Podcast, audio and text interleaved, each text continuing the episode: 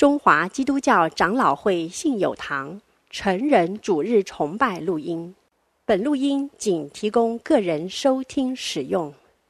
机构、教会等团体若需转播、翻译、转译成文字、转录、贩售等使用，请检具使用单位介绍、使用方式说明，联络本堂取得使用许可。本堂联络电话：零二二三六三一零三五，谢谢。接下来信友诗班要带给我们这一首《真光照耀》。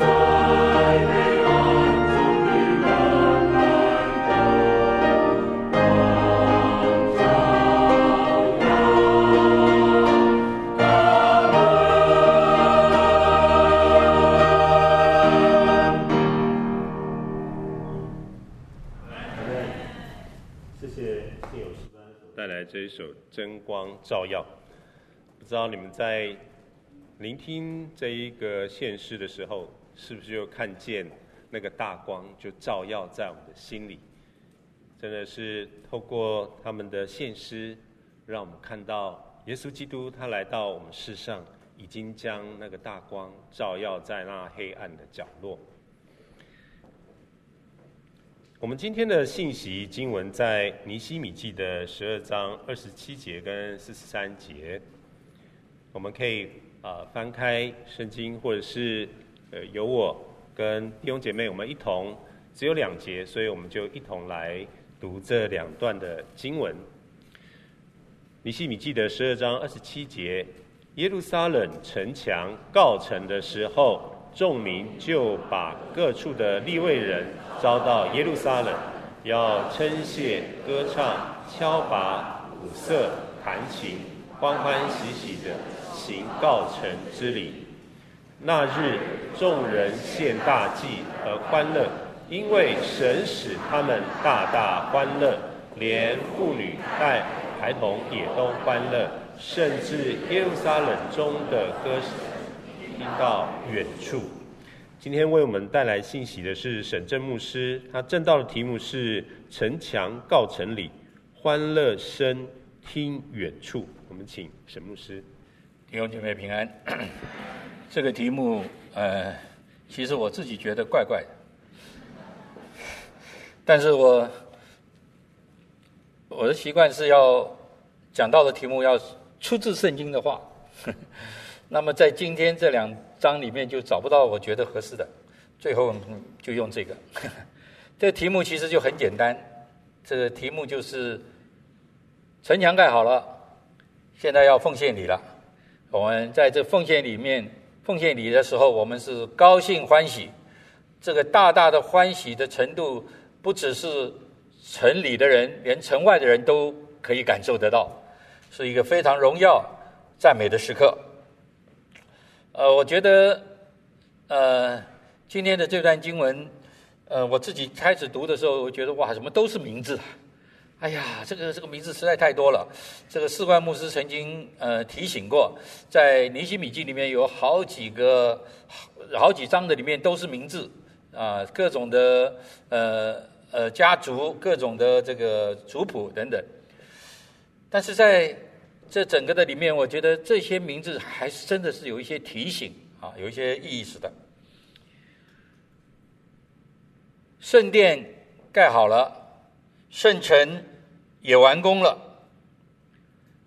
在第八章的里面记载着，尼希米邀请呃文士以斯拉来到他们的中间，来教训他们，来教导他们，借着律法书来提醒他们。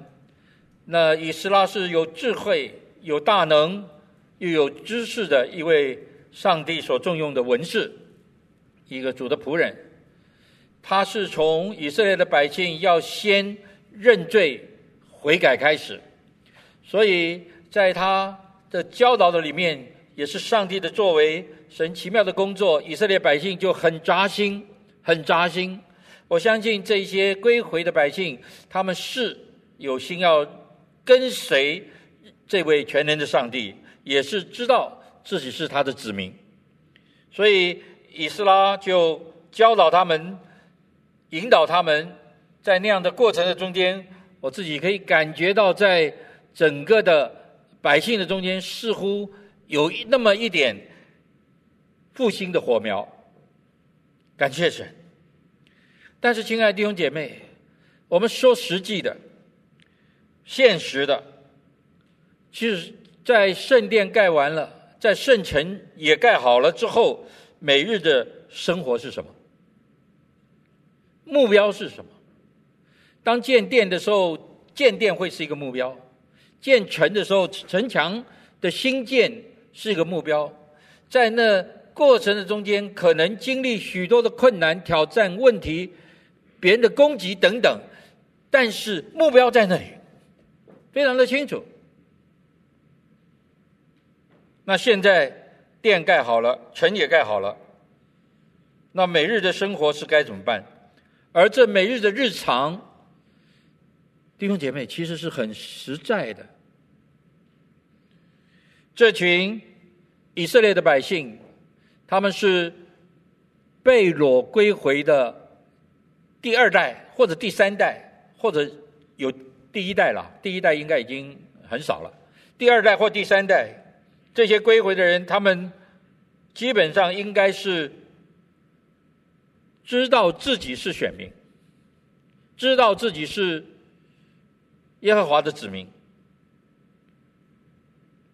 那么，我觉得主的仆人尼西米、以斯拉，他是要让这些以色列的百姓在建城、建殿、建成的完成之后，让他们知道耶路撒冷。这个城市是耶和华的京城，耶和华的城市。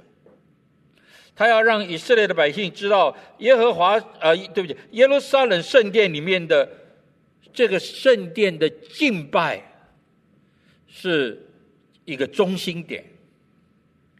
耶路撒冷圣殿中的敬拜的样式、模式、内涵，要按着上帝的心意而行。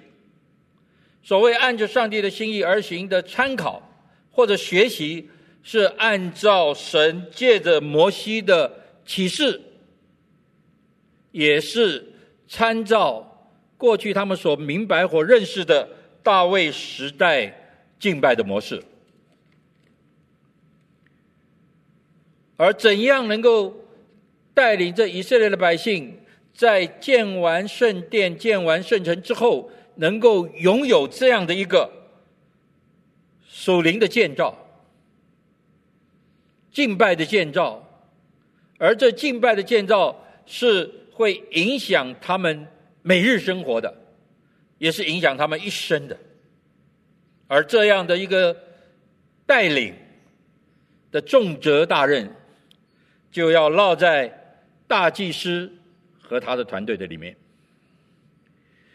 以斯呃尼西米记第十一、十二章里面记载了很多的名字，我相信这些名字之所以被记下来，是要表明一个属灵建的属灵的建造是要所有人一同来参与的。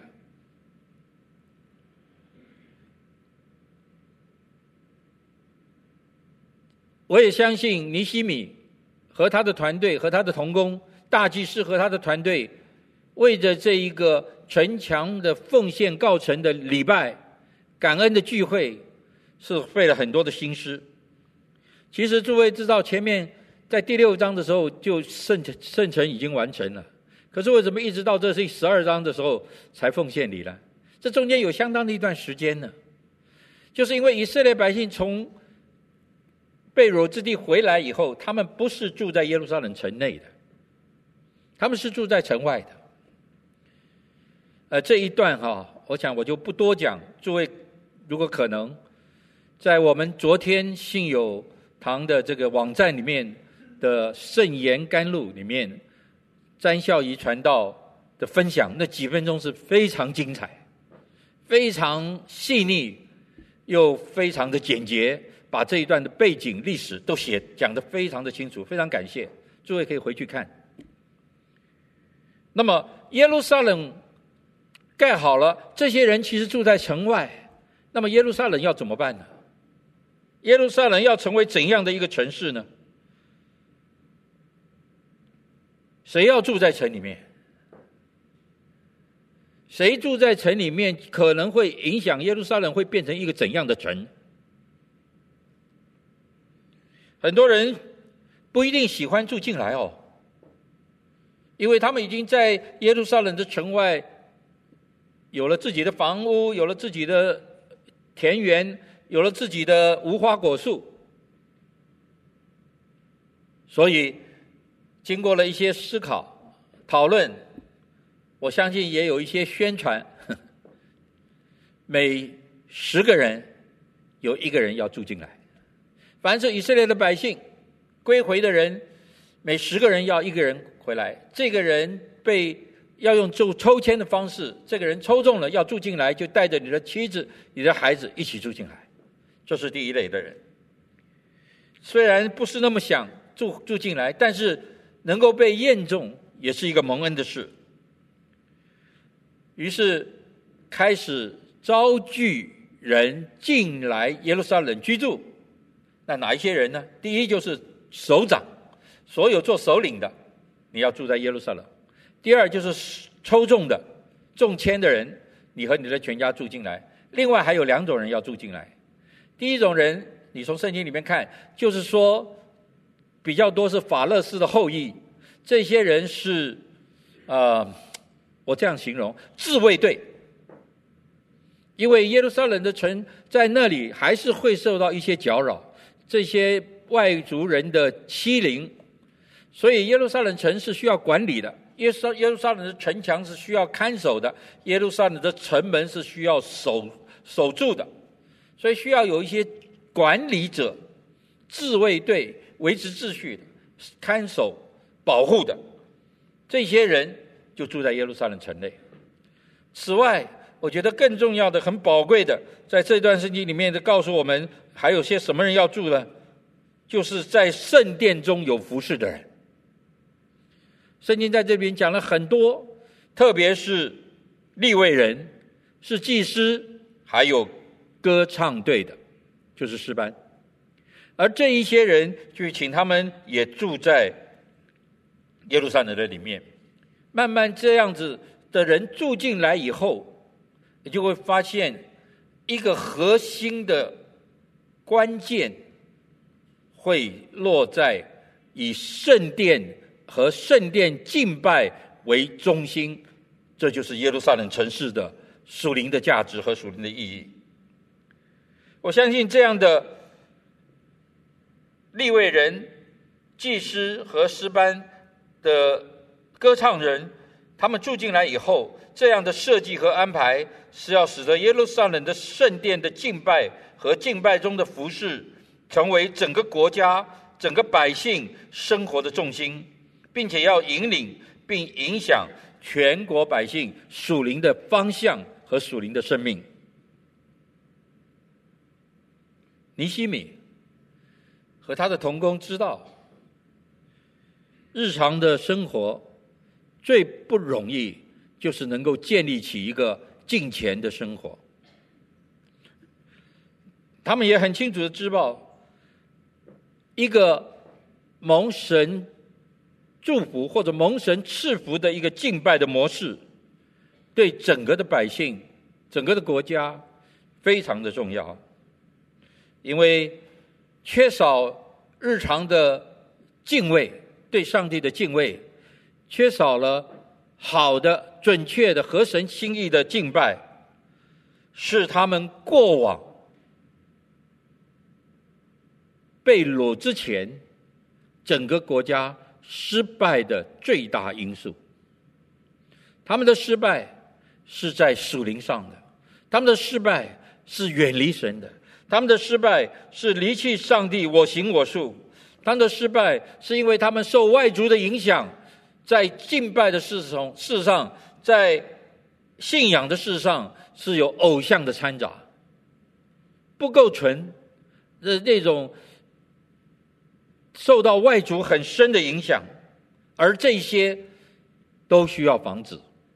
所以，怎样能够使得以色列百姓在归回以后，在他们城墙盖好，呃，城圣殿盖好，城墙也盖好，他们要过一个怎样的生活？于是，耶路撒冷圣殿的敬拜以及敬拜的模式，要在大祭司和他团队的引领之下，走出也活出一个神心神的心意来。人是软弱的，舒适了会忘记神的；人是软弱的，顺利了会想要犯罪的。仇敌是厉害的，他总是叫人忘记神，他总是用一些罪的呃因子来吸引人，叫人落在这样的陷阱里。先知。啊不，尼西米和他的仆人，当他们领受了这些以后，我相信他和和大祭司一定有很深的商量，讨论要怎样让耶路撒冷成为一个蒙福的城市，是在神眼中看为大、看为美、看为荣耀的一个耶和华神的京城。而城市的房屋是这样，甚至圣殿是这样，但是更关键的是人。是一群被神拣选的子民，是一群按着神的心意来赞美敬拜上帝的子民。原来，今天更是如此。以耶和华为神的，那国是有福的。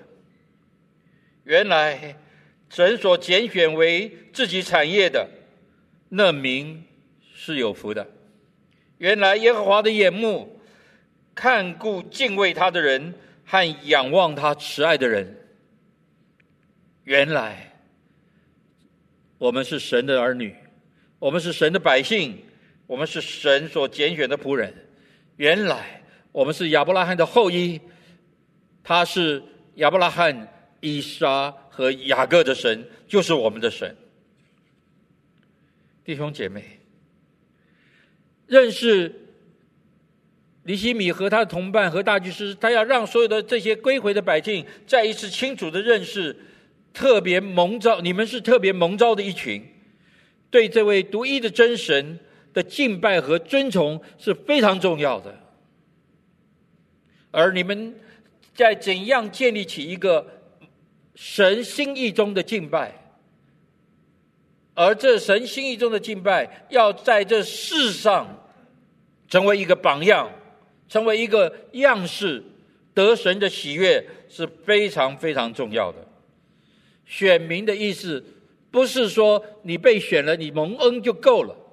选民的意思同时存在着，你要做一个榜样，你要成为一个祝福的导管，所以才选你啊。愿神怜悯我们，愿神赐福给我们，愿神用他的脸光照我们，好叫世界得知你的道路，万国。得知你的救恩，这是神对他选民的旨意啊，心意啊。城墙完工了，感谢神。城墙完工要有一个这样的一个赞美敬拜的奉献的礼拜，感谢神。整个的设计应当是非常的细腻。我们从经文中间可以看到，合成的人、城外的人，大家都来参加，都来欢喜快乐，这是一个大事情。是一个属灵的事，所以我相信大祭司和他的团队要怎样安排整个的奉献的礼拜，整个的聚会，不单是荣耀归给神，而且是对所有以色列百姓来参与的人，都是一个属灵的教导，也是一个属灵的教育。敬拜也是要学习的。敬拜也是要学习的。当我们看到他们在那里以感谢为祭的时候，圣经上告诉我们，所有的百姓都来参与了，住在城内的或在城外的都来参与了。尼西米也有参与，他很谦卑。你看，他们就两呃城耶路撒冷城内的呃领袖们、呃家长们、呃这个呃首长们，他们分两队。呃，一个从北往南走，一个从南往北走，两两队的队伍就在圣殿前汇合了。尼西米很谦卑，他在另外一队，他走在最后。我觉得这真是令令我很感动。他是个领袖，他是省长哎，他是一个人人所敬敬佩、所爱戴的一个领袖。可是碰到属灵的事，他知道这是由大祭司来负责的一个赞美的聚会。敬拜的聚会，献奉献献祭的聚会，他是省长，他要参与，他要支持，他要谦卑，他要安静，他要委身在其中，而不是主导。感谢神。于是我们看见在这里的形容，就是有一个非常荣耀、令人喜乐。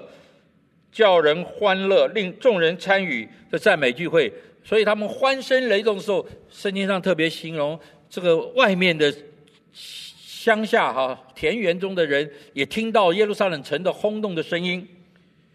我相信这是很令人难忘的，可能更令人难忘的是这些参与的人内心中的跳动，内心中的跳动。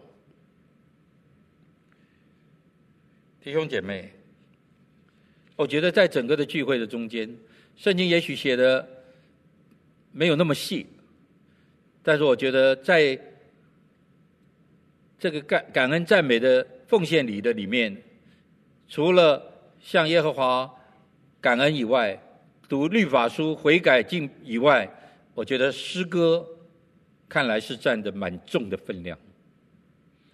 特别在这尼希米记的里面，也特别强调他们按照大卫的一些呃经验啊，参考大卫敬拜的学学习大卫的敬拜，所以这里特别强调有诗歌、有器乐、有拔有鼓。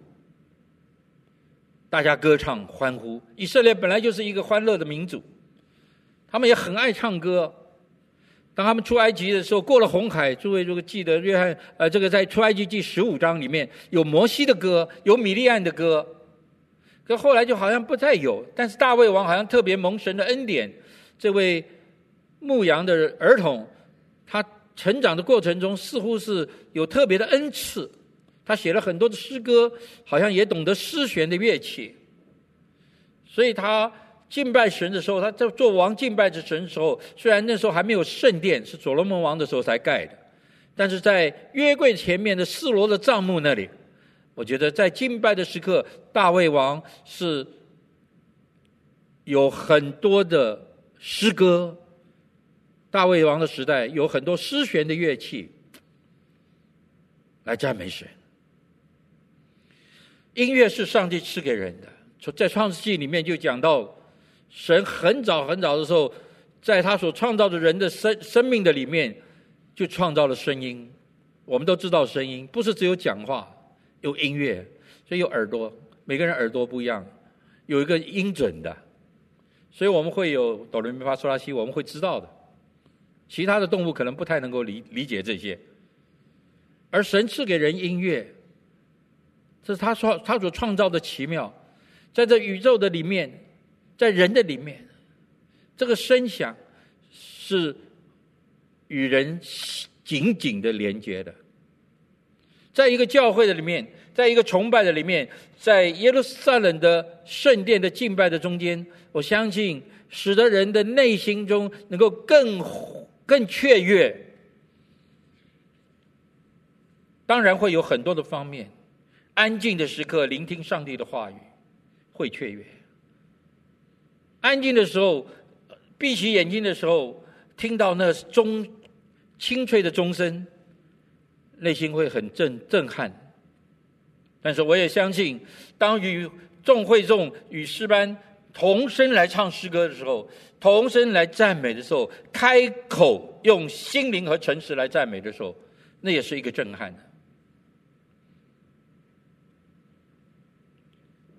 我相信一个好的敬拜，我认为一个好的敬拜，它好的主日聚会，它应当是有个好的敬拜诗歌的时段，加上好的信息的时段。其实还有第三段，应当是好的肢体互动的时段。那我们在神的教会里面就可以蒙恩了。感恩赞美和称谢的礼拜。带给耶路撒冷的百姓或城外的百姓满满的喜乐和祝福。对这些被掳归回的百姓来讲，亲爱的弟兄姐妹，真的是非常重要，真的是非常的重要。因为当他们在大祭司所带领的这个奉献礼的里面，他们这样的参与，他们这样的喜乐，最关键的是因为神让他们知道。耶和华神在这里与你们同在。一个主日的聚会，什么叫做好？我教神学院的同学的时候，我常常问他们说：“你带领教会崇拜，你每礼拜都带领，什么叫做好？”哇，有人就说很会带领诗歌叫做好，有人说这个听到那个道讲的好，那叫做好。我不敢反对，但是什么叫做好？好就是。这个聚会有神的同在，哇！你这个太玄了。那什么叫做与神的同在？那这是主观的经历。我们一起敬拜有客观的事实，一起敬拜这位赞美这位全能的上帝。我们一起唱诗歌，我们一起祷告，我们一起听到。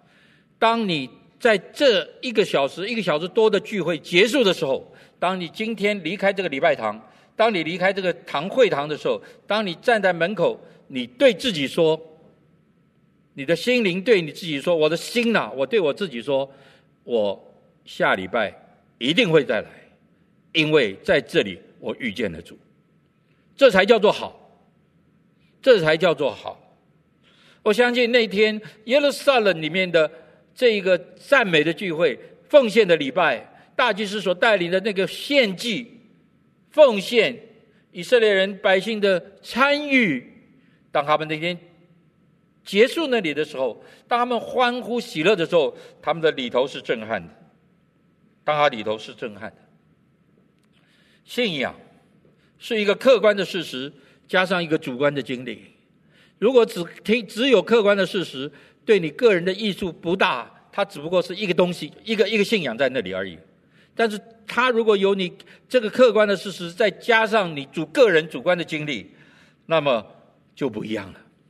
而信仰，我觉得上帝知道人的需要，因为人是他所创造的，所以在你我的生命的里面，他创创造了一个一一个客对这个客观的事实的认知，对主观经历的经历，然后与众人一同，不是我一个人。信仰有时候在那团体的里面是很重要的，这是一个。被拣选的族类，感谢上帝，他设立教会，他设立教会。你说我一个人可不可以做礼拜？当然可以啊。你今天如果在某处，你什么地方都没有，你一个人在那边可不可以敬拜神？可以啊。可是，当你能够有机会，要与众圣徒一同来敬拜，这是。非常非常重要的弟兄姐妹，我有一个梦，说梦，或者说是我的一个祈祷。这祈祷若是合神的心意，愿主的旨意成就。我的祈祷和我的梦，是当三点零的信友堂的礼拜堂正在进行的这个过程中，我知道，好像当初以色列百姓建殿建城一样，会经历许多的困难、仇敌的攻击、人的软弱，但是我知道，如这是神的旨意，三点零的礼拜堂必定会建成。必定会建成。而当这三个礼三点零的礼拜堂建成的之时，我相信我们一定会有一个奉献和感恩的礼拜。而那个奉献和感恩的礼拜，我们所有人都来参加。而那三那个奉献和感恩的礼拜的时候，当我们一起参与，我相信那会是一个充满赞美、大大欢喜、庆贺的一个聚会。然后呢？然后呢，就好像耶路撒冷的圣殿盖好了，圣城完成完完工了，要归回日常的生活。那我们呢？圣殿三点零如果完成了，如果盖得很好，我相信是好的。我所听到的是地下两层、地上九层的一个建筑。那么它会是怎么个样子？我们就拭目以待，让这些专业的同工、专业的人去处理。那我们呢？我们该预备自己，巴望这三点零的礼拜完成以后，那个地点、那个地方是一个敬拜的所在，是一个敬拜的所在，是一个敬拜的所在的意思就是，我们进到那里面。我们一起做礼拜的时候，每一次的敬拜，在那敬拜的里面，带领我们敬拜的同工、传道人、长老，当他们带领我们的时候，是让我们所有的人在那里要遇见主的。弟兄姐妹，这是很重要的。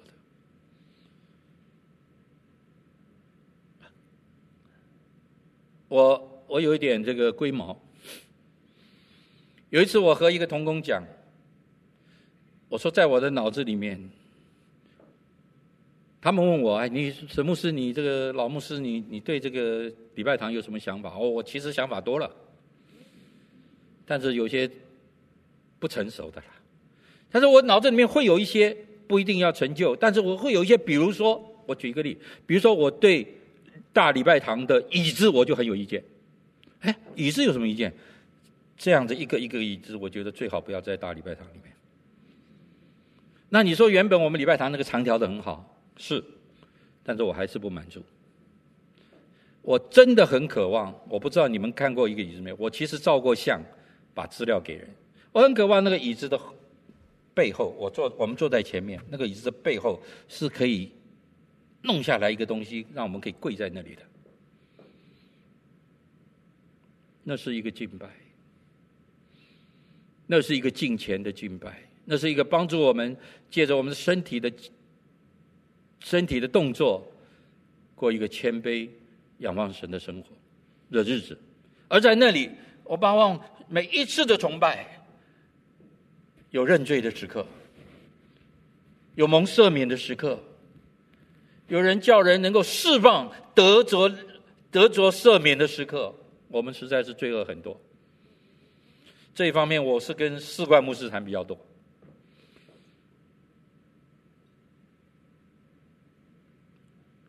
巴望那里是一个敬拜之所。第二，我真的渴望那是一个祷告的地方。你说哪里不能祷告？当然哪里都能祷告。我们今天在公园里面可以祷告，我在捷运上面我也可以祷告，我在哪里都可以祷告。那当然是。可是，我真的很盼望那个三点零的礼拜堂里面有一些地方是特别是为了祷告而预备的地方。我又出了点子，不知道可不可以达成。也许我的点子让这些设计师很痛苦。我很盼望礼拜堂的一楼，人很容易进去的位置，又相对可以隐藏的位置，有一些地方是让弟兄姐妹任何时间可以进去祷告的。神在那里，神在那里等我们，是一个祷告的殿。当然，除了是敬拜的殿，是祷告的殿更重要的。一样重要的弟兄姐妹，那里应当是一个我们传福音的基地。如果我们只是为了自己，在那里有美好的敬拜，有美好的诗班，有美好的圣乐，有美好的信息，在那里有好的团契的生活，我们一起在那里喜乐。各位亲爱的弟兄姐妹，不对的，不够的。我记得一九八七年，当我们在一点零聚会的时候。教会在祷告决定要不要盖二点零的时候，我们中间有一个长老问了一句话，他说：“为什么要盖二点零？为什么要把旧礼拜堂拆掉，要盖另外一个礼拜堂？那那个新的礼拜堂要做什么？要二点零要做什么？”后来经过一些祷告和讨论，我们就说那个礼拜堂要成为一个宣教的礼拜堂，宣教的楼。于是，一九八七年。信友堂开始第一届拆船年会，现在已经第三十五届了。十一月份刚上个月是第三十五届拆船年会。于是我们向神祷告，让我们教会能够成为一个拆船的教会，能够一个在本地也在海外同步进行的一个宣教的教会。而我们也相信这是神的心意。确实，这是神的心意。所以，从一九八七年、一九八八年，我们盖好；一九八九年、八八年拆房子，八九年盖好二点零的时候，教会就开始更细腻的注意跨文化的海外宣教的服事。后来还有西安之家，也因此，真的我的经历，而我的见证，我看见的上帝的作为，教会就一路增长了，质与量同步增长了。今天如果我们盖三点零，不是为了宣教，不是为了传福音，不是为了使万国万民得知主的道路，知道主的救恩，我我我不觉得我们需要需要盖三点零。但是我知道我们会要盖三点零，因为我们也会有这样的心志。我曾经向主祷告，我记得大概在主前啊主呃主，对不起，在主后两千年的时候，两千年的时候，我向主祷告，我说教会在宣教的路上往前走的时候，在传福音的路上往前走的时候，人在哪里？工人在哪里？我那时候对主说，如果主许可。从我们教会的传道人的身上，从我们教会传道人、长老和执事的子女的身上，从他们的儿女的身上，拣选一些传道人出来，拣选一些宣教士出来。我们对弟兄姐妹说：你们要奉献，要委身，先从我们传道人开始，从长老执事开始。感谢主啊！各位，过去的这一段日子里面，确实从我们教会的长子同工里面的第二代里面，有人成为牧者，有人成为宣教师啊。这是神极大的祝福，而这样的心志要持续的下去。这是一个传福音的所在，这是一个使人在这里蒙恩得救的所在，这里是一个使人这个是这个使人能够遇见主的所在。耶路撒冷的圣殿是上帝这心意的一个地方。虽然现今的殿就是以斯呃尼希米。以斯拉的时代，尼希米的时代，那时候的殿不及所罗门王时殿时代圣殿的华丽，但是这个殿持续持续到耶稣基督的时代。以色列百姓从被掳归回以后，虽然仍然经历了很多很多的痛苦，但是耶路撒冷圣殿的敬拜和属灵的教育，直到今日。直到今日，以色列人不再拜任何的偶像。直到今日，这是上帝的赐福，这不是一件容易的事。他们被丢在各地，无论在美国，无论在欧洲，无论在俄罗斯，无论在哪里，有些人归回，今天也还是有很很多人没有归回。但是他以色列人经过了那样的一个。属灵的复兴，就在尼希米第十二章之后，他们就敬拜这一位独一的上帝。神所赐人的平安和喜乐，就随着他们直到永远。亲爱的弟兄姐妹，城墙盖完了。是另外一个挑战的开始。其实一个人的人生最不容易的，就是日常的生活。保罗说：“愿主赐福给你们，能够敬虔度日。”我觉得这是宝贵的。愿主赐福我们，让我们在感恩、赞美、称谢的的里面，歌唱耶和华的大慈爱的里面，歌颂他。直到永远的里面，我们抓紧了一件事：我们是选民，我们是被拣选的族类，要传扬这美好的福音，直到主再来的日子。我们一起祷告。天父啊，我们何等不配，何等卑微，你却拣选教会，赐福教会。拣选我们，赐福给我们。虽然困难很很多，挑战也不少，仇敌的攻出攻击处处皆是，但是你是得胜的神。我们要跟在你得胜的旗帜下，来见证你自己。愿你使用我们，愿你使用这个教会，赐福给我们，赐福这个教会，让我们能够走在你的旨意的里面，得到你的悦纳。谢谢主，奉耶稣的名祷告。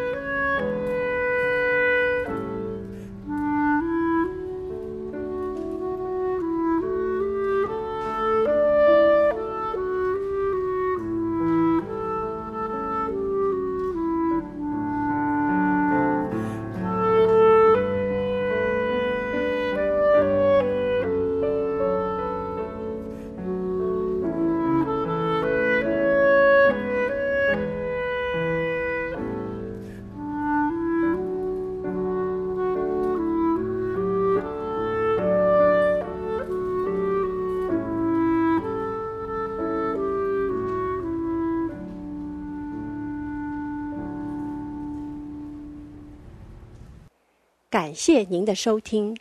若需进一步详细资讯，请上本堂网站：www 点 hfpchurch